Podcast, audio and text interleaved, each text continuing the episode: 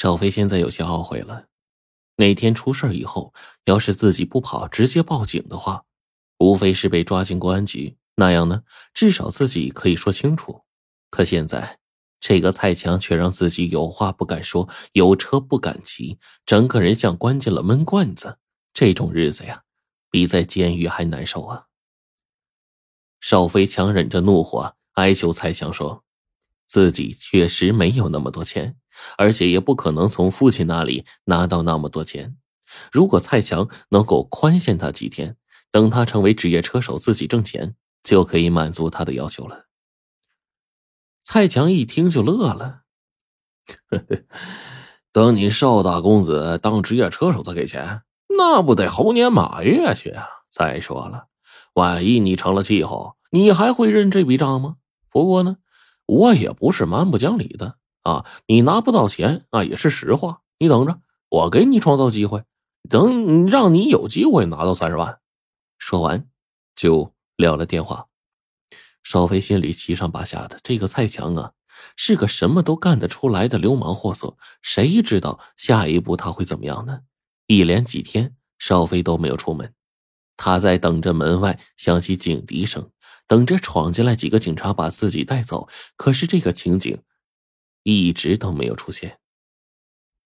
这一天，父亲邵百金笑呵呵走进来，递给他一封信，说：“儿子，你不是一直想开始创业吗？对吧？现在有个发财的机会，一下子能赚个三十万，你想不想试试？”邵飞一愣：“三十万？”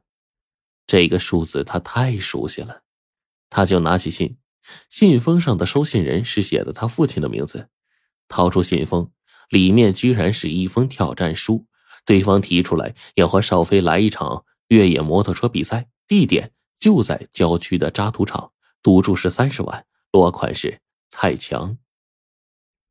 少飞摇了摇头，对父亲说：“爸，这不是比赛，是赌局，我不想干这种无聊的事儿。”邵百金没有想到儿子会拒绝，他拍了拍儿子的肩膀，然后说：“怎么了？害怕了啊？这可不像我少白金的儿子呀！你放心，我已经让林黑子呀暗地观察过了。这个蔡强呢，花架子不少，但真正的水平不比你高，而且他这摩托车性能比你这个差远了。这个赌局他根本就没有获胜的可能。”少飞使劲的摇了摇头。然后说：“爸，你忘了，你以前曾经告诫过我，绝对不能和黄瓜赌毒沾边这次比赛明摆着就是一个赌博，赌注下到三十万，您怎么能让自己儿子下赌场呢？”邵百金一愣，神秘的一笑说：“儿子，你放心，老爸有办法把这场赌局洗白了。我可以拿出三十万奖金赞助这场比赛，你需要做的。”就是在比赛中获胜，把属于咱们家的钱拿回来。少飞还想反驳，可是呢，父亲却抢先说：“就这么定了，儿子，你知道啊，三十万对于我邵白金来说小菜一碟，可是我不能让人家站在我的门口，指着我鼻子向我挑战。这一次你一定能胜，一定要胜。”说完，转身就走了。看着父亲走远了。少飞一下子跳起来，抓起电话拨通了蔡强的号码。蔡强早就有准备，他嘿嘿一笑说：“哎，邵大公子，我知道你手里没三十万，这次呢，我给你找了个机会啊，让你光明正大的从你爹那里弄出三十万。这办法怎么样啊？记住，比赛的时候你一定要输，别担心你父亲的脸面。如果你敢赢，哼，我让你和你爹脸上更难看。”说完，他就啪的撂下了电话。邵飞拿着电话愣住了，这比赛该怎么比呀？几天之后，一场由邵家赞助的越野摩托车挑战赛开始了。渣土场上，邵百金已经派人布置了一个简单的赛道，赛道起点处聚集了一帮越野摩托车发烧友。原来呢。蔡强早早的就把和邵飞进行巅峰对决的消息在圈子里传开了。这些人呢，都是被他邀请来做见证的。邵百金坐着豪车来到了渣土场，他和林黑子下车，来到邵飞跟前，轻轻的捶了邵飞的胸脯几下，冲邵飞竖起了大拇指，然后又走到了蔡强的面前。林黑子把手里拎着的密码箱端平，啪的一声打开，里面整整齐齐的放着三十沓百元大钞，大家都发出了一声惊叹呢。蔡强的眼珠子都快掉出来了，他伸手想摸摸那箱子，却被林黑子给拦住了。邵百金就轻声的问蔡强说：“小子，我这三十万放在这儿了，你的三十万呢？”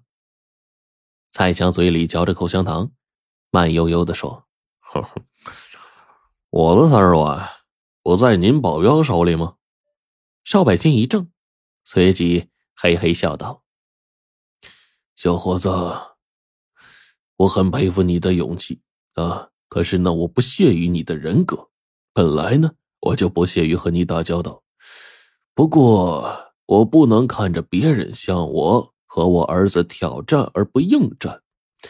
至于你的三十万，我早就料到你拿不出来。不过，我可以明确告诉你，这笔钱你也拿不走。这场比赛你必败。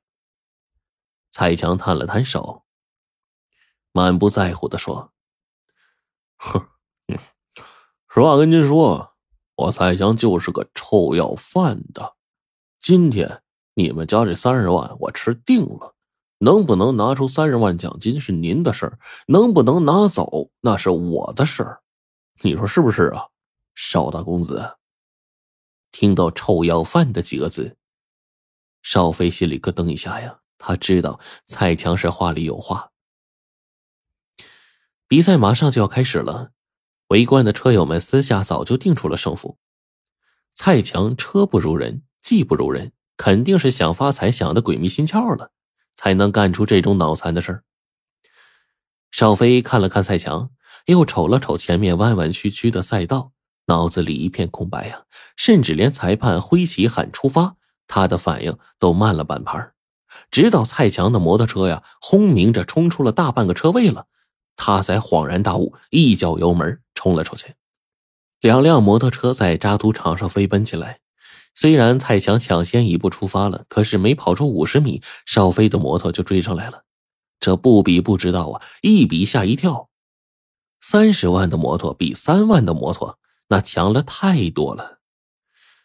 邵百金高兴的连连挥手说：“儿子，甩掉他，让他看看咱们邵家人的厉害。”转眼间，两人并驾齐驱，已经开了好几圈了，只剩下最后一圈。邵百金使劲的招呼着说。